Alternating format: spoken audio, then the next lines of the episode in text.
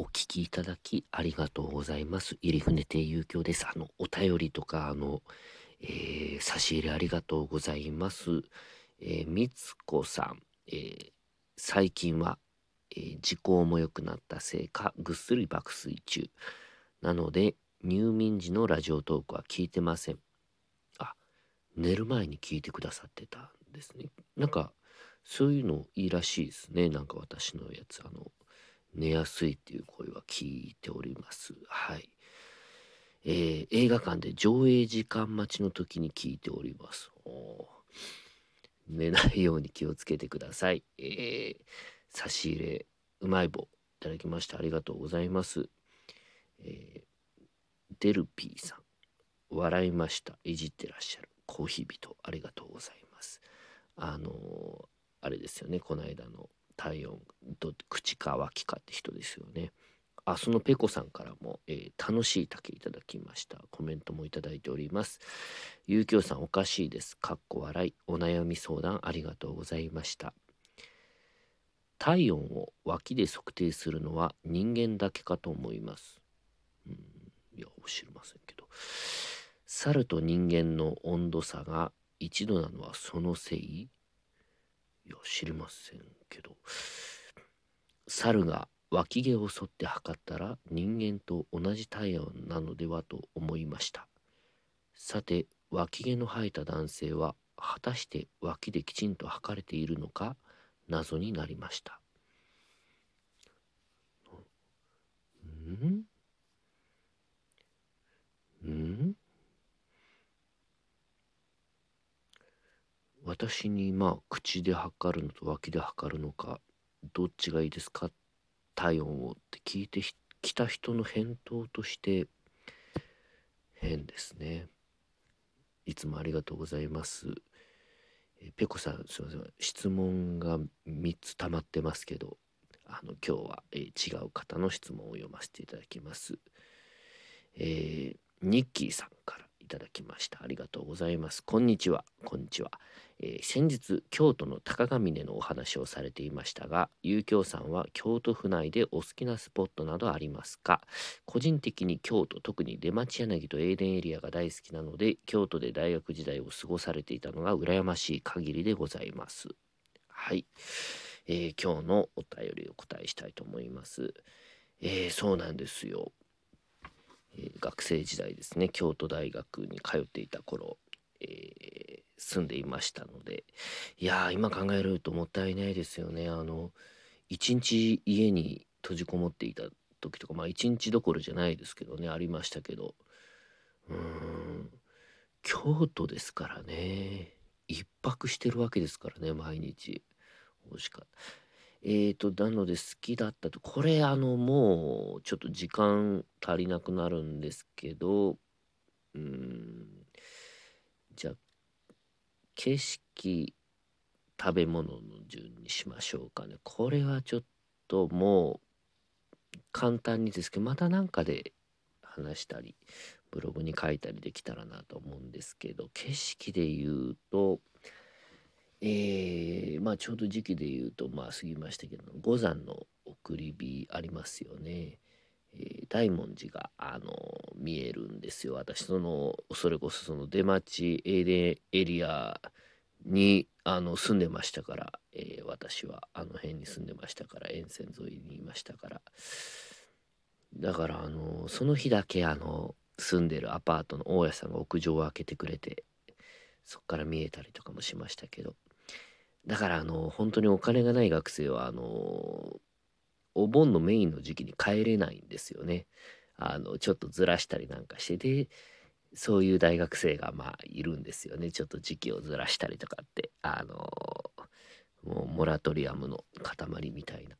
で大文字見てあこれが大文字かって思ってうんだからお盆に帰ると見られないですからねあれは。で初めて見た時あこれが大文字で見るとあの、まあ、京都駅ぐらいまで下がったら全部見られるのかもしれないですけど近いとあの他の日が見えないんですよね。でせっかくだから全部見ようって思って自転車で他の文字も見に行ったことありましたあの船とか見ようとか、うん、で多分その時だったと思うんですけどね。あの鴨川が京都のあのまあなんていうか東の方流れてますけどあの鴨川があのえー、どんどん登っていくと二手に分かれるところがあるんです。デルタっていう僕らあの言ってましたけどあの三角巣じゃないですけど、まあ、そういう意味でデルタっていう亀の飛び石があるところなんですけどそこを通る時ですねあの分かれて東側の方ですっごいホタルが湧いてた時がました。あれ多分ちょっと記憶混ざってるかもしんないんですけどうんあの見てね本当にもう光の川みたいなぐらいホタルがわーって湧いてたの一回だけ見たことあります。あとそこの橋を通る時で町上げね橋を通る時に天井天井というか、まあ、天を見上げると、えー、満月に白い輪っかがかかってて京都ってすごく空が広いのでそういうのも今考えると印象的ですね。うん、これはあの違う日ですけど。でそのデルタでいうとそこが下鴨神社の忠須の森っていうのに行くんですけどそのまま上がっていくそのそこがですね雨の日に行くとすごくあの雰囲気がいいですね好きでしたね。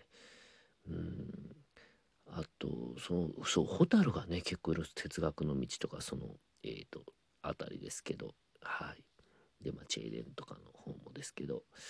うーんあとそうね。楽福かなとまだあるんですかね。行きます。そこで買ったシャツまだたまに着てますね。で鴨川でいうとずっと行くと私あの夜にえっ、と鴨川ってえー、西側が明るいんですよね。繁華街だから河原町とかあるから。で川床とかはあの辺ですけど。なのであの鴨川をずっと下っていくと夜あの西側はそうやって明かりがあるんですよすごく。なんか暖かい橙色の明かりがあってそれはもう昔からのビルもそうですし古っぽい建物もそうなんですけどそれを対岸の東側から見るのが結構いい感じで好きでしたねあの。でその西側の方にあの鴨川等間隔っていうねカップルが同じ感覚で座ってるんですけどでその辺がまあ三条四条あたりですけど、うん、三条大橋のを挟むようなんで多いですかね。でそこから下っていくとすごくまた雰囲気が変わって落ち着いた感じで良かったですよ。はい。うん、景色あと桜もですね桜僕はあの醍醐寺ってところのが特に好き。あの鴨川今言った鴨川の本当今言った歩いてるところ穴場ですよもうただで見れますしね。うーん好きだったな。これはちょっとねいろいろあるんですよ。お寺はあのここの意外な穴場でよかったなとか。あとはこれも好きなの嵐山。嵐山って川がまあ流れてますけどあのかあれ桂川だっけ？えー、もう あの嵐山ですよ。あのボートが出てるんですよね。だから井の頭公園みたいなボートであの広い川流れ緩やかなんです。そこ漕いで。そこねデートとかにいいと思いますよ。あのそこで漕いでるとあの星野リゾートのモーターボートが突っ切ってくるんで危ないんですよね。うん。でもあの1時間で1,000円しぐらい1,000円したかしなかったぐらいですけど。で途中にえーと歩いていくと駅からあのあの普通の通りじゃないんですけどちょっと行ったところにお肉屋さんがメンチカツ売ってるところがあってそこの揚げたてのメンチカツがうまいんすよ、うん、あの吉祥寺の並んでるメンチカツより美味しい。あそこのそれを買って散策してボート乗るっていうのが結構僕は好きでしたね。うん。ね。なんかあの歩いてたらなんかその一人で観光に来てたお釜に写真撮ってもらっていいですかって撮ったの覚えてますね。すっごいポーズ撮って。うん。あやっぱりなんかこういう人の方が女性的なんだなって思ったの覚えてますけどね。うん。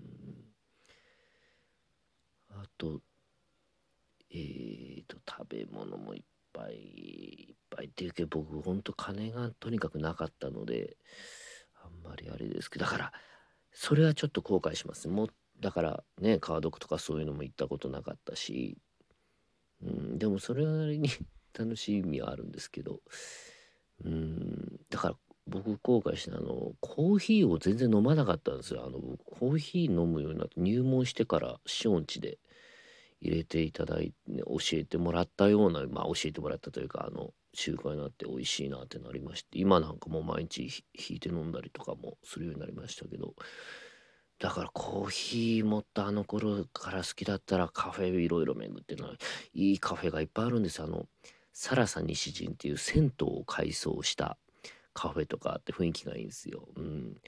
えっ、ー、と、船岡温泉だっけな、そこの近くにある銭湯もいいですしね。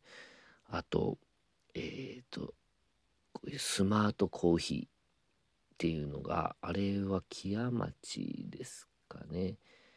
の、あの本能寺のすぐ脇なんですけど木屋町のあのアーケードは途中にあるんでそこのえー、フレンチトーストがめちゃくちゃうまいっすね。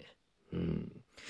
でもちろんそのそっからちょっと行って、その並びのあの三条の井の田コーヒーとかもいいんですけどでも僕スマートコーヒーはやっぱもし行ったら絶対行きますね朝、うん、それぐらい好きまあ他にもいっぱいあるんでしょうけどね。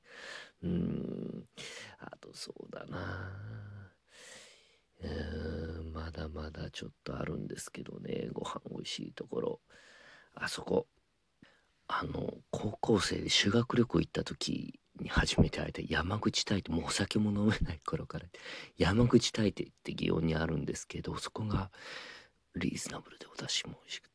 あのめおすすめですね。高校生の頃からのおすすめです。生意気なんですけど。はい。修学旅行行く時教えてもらって先生に、うん、そう。終わりです。